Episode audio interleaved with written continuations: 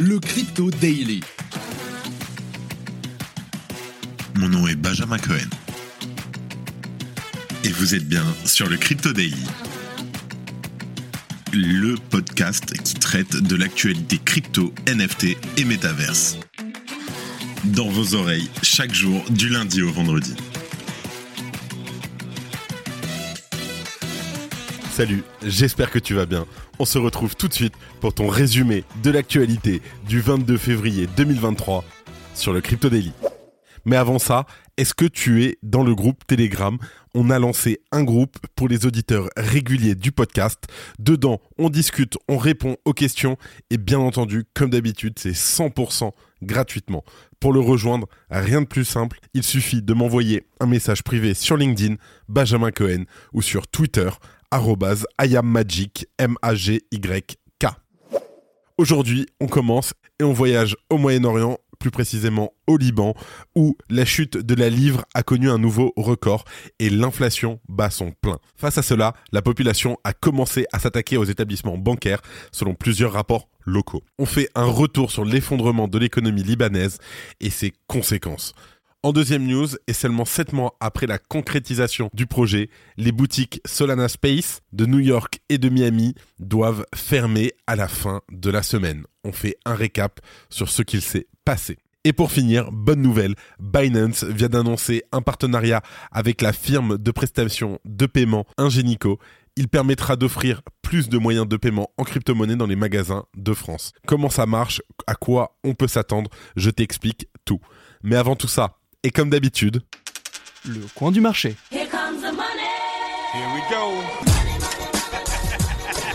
Merci Oscar. Alors, on enregistre cet épisode, il est 15h. On a une capitalisation globale en baisse de 1,5% à 1,1 trilliard de dollars. Un Bitcoin qui s'échange aux alentours des 24 050 dollars en baisse de 2,3% en 24 heures. L'Ether qui suit à 1640 dollars. Le BNB moins 1,5%. Le XRP en hausse de 1%. Le Cardano moins 2%. Le Polygon moins 2,6% à 1,37 dollars. Et le Solana qui prend cher moins 6% en 24 heures qui s'échange à 23,5 dollars. Mention honorable au Anker ANKR qui suite à l'annonce d'un partenariat avec Microsoft bondit de presque 7% en 24 heures. Allez, let's go, on n'a pas le temps, on passe aux news.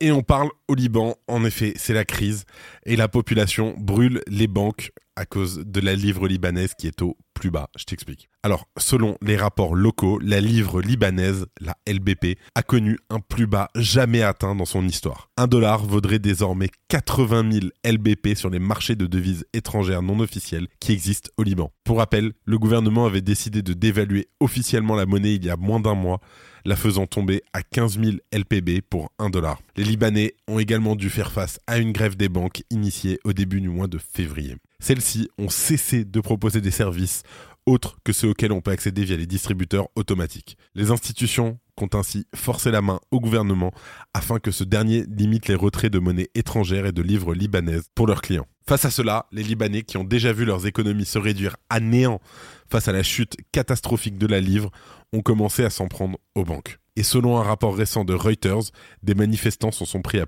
plusieurs institutions bancaires à Beyrouth, avec notamment plusieurs départs de feu.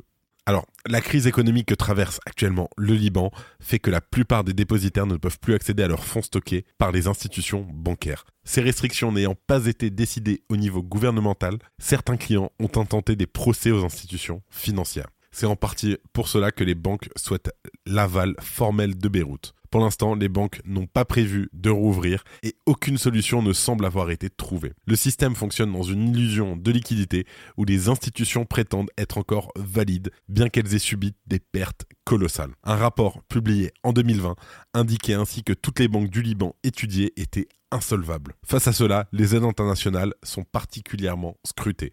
Le FMI, le Fonds monétaire international, avait bien proposé une aide à hauteur de 3 milliards de dollars, mais sous conditions. Et ces conditions ne sont pas encore remplies, le FMI notant que les progrès en ce sens ont été très très lents. Par ailleurs, la somme ne suffirait pas.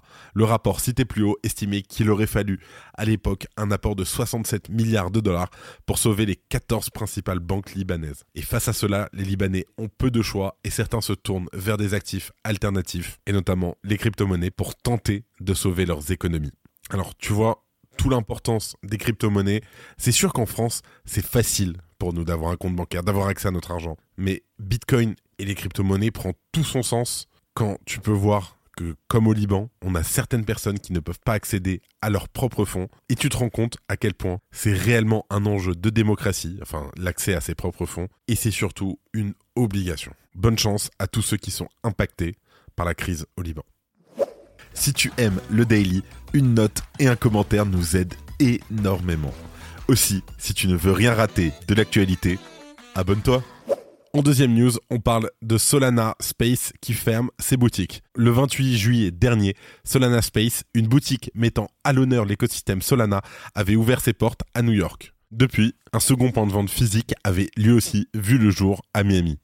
Toutefois, après seulement 7 mois d'activité, le concept de Solana Space met désormais la clé sous la porte. Tandis que ces magasins proposaient des produits sur le thème des différents protocoles présents sur Solana et cherchaient à accompagner de nouvelles personnes dans le Web3, le bien market a probablement un rôle à jouer dans la tournure des événements. La Solana Foundation, le wallet Phantom ainsi que le protocole Orca avaient financé l'initiative. Et les deux boutiques Solana Space fermeront malgré tout d'ici la fin de la semaine. Il a été d'ailleurs demandé à l'équipe de vente d'être ultra généreuse avec les derniers visiteurs. Alors, qu'est-ce qui a causé la fermeture? C'est une influence largement en dessous des espérances.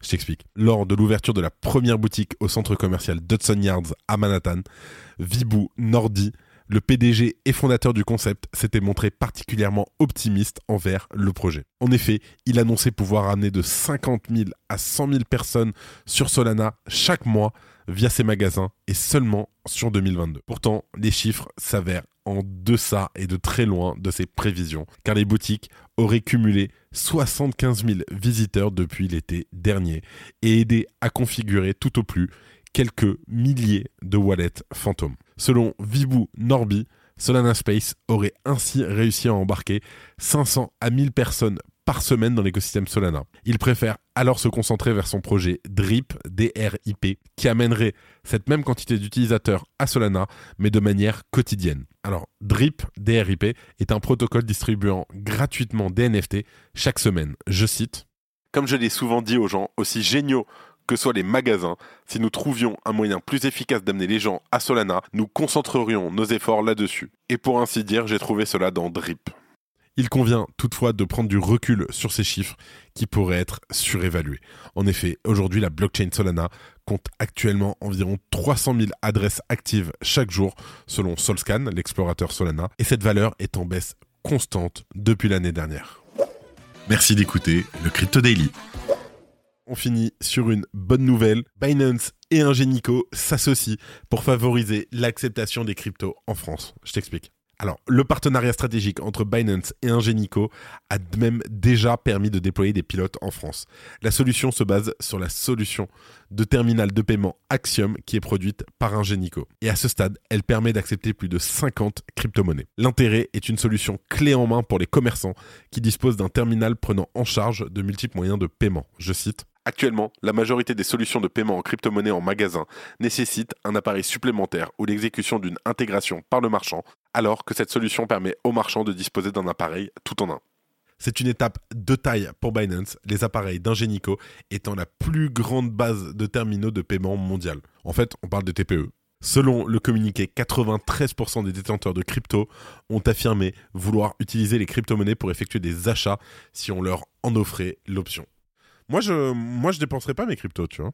Pour l'instant, il s'agit de paiements en crypto-monnaie, mais Ingenico et Binance travaillent à une seconde solution pour transformer automatiquement les actifs crypto en monnaie fiduciaire. De cette manière, les clients français pourront verser des crypto-monnaies et les commerçants recevront directement des euros. Cela peut permettre à une frange plus large de commerçants de commencer à utiliser les crypto-monnaies et c'est un mode de paiement qui trouve déjà écho chez des concurrents de Binance. Jonathan Lim, le directeur de Binance Pay, s'est félicité de ce partenariat avec Ingenico qui permet de faire usage d'un écosystème déjà solidement établi. Je cite L'un des avantages majeurs de ce partenariat est qu'il offre aux entreprises une nouvelle approche du marché. Leur position dominante sur le marché et leurs solutions de paiement innovantes nous permettent d'accélérer notre accès aux consommateurs sans avoir à créer nos propres terminaux ou logiciels. Le géant Binance continue donc de multiplier les partenariats et confirme ses vastes ambitions en termes de services offerts.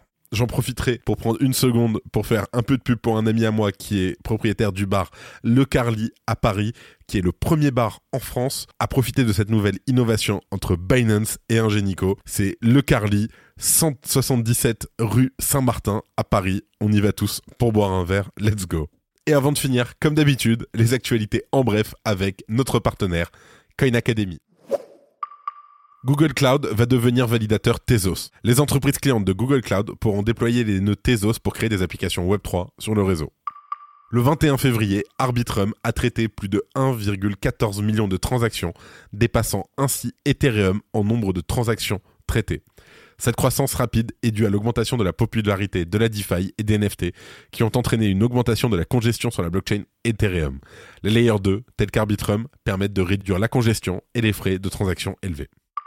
Le fournisseur européen de produits d'investissement dans les cryptos, CoinShares, a annoncé avoir perdu presque 100% de ses revenus au cours du quatrième trimestre 2022, principalement en raison de la chute des prix des crypto-monnaies.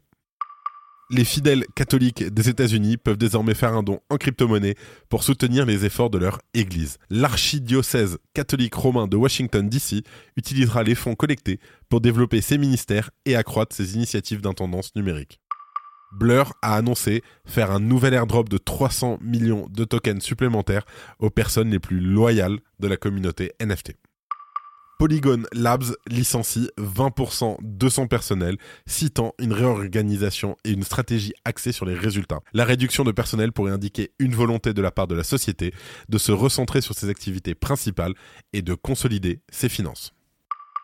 Merci de ton écoute. C'est la fin de ce résumé de l'actualité du jour sur le Crypto Daily. Évidemment, pensez à vous abonner pour ne pas rater le suivant, quelle que soit d'ailleurs l'application que vous utilisez pour m'écouter. Rendez-vous aussi sur Twitter et LinkedIn pour d'autres contenus d'actualité exclusifs. Je crois que j'ai tout dit, faites attention à vous, et moi je vous dis à demain.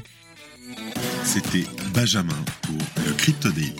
Merci et à très vite.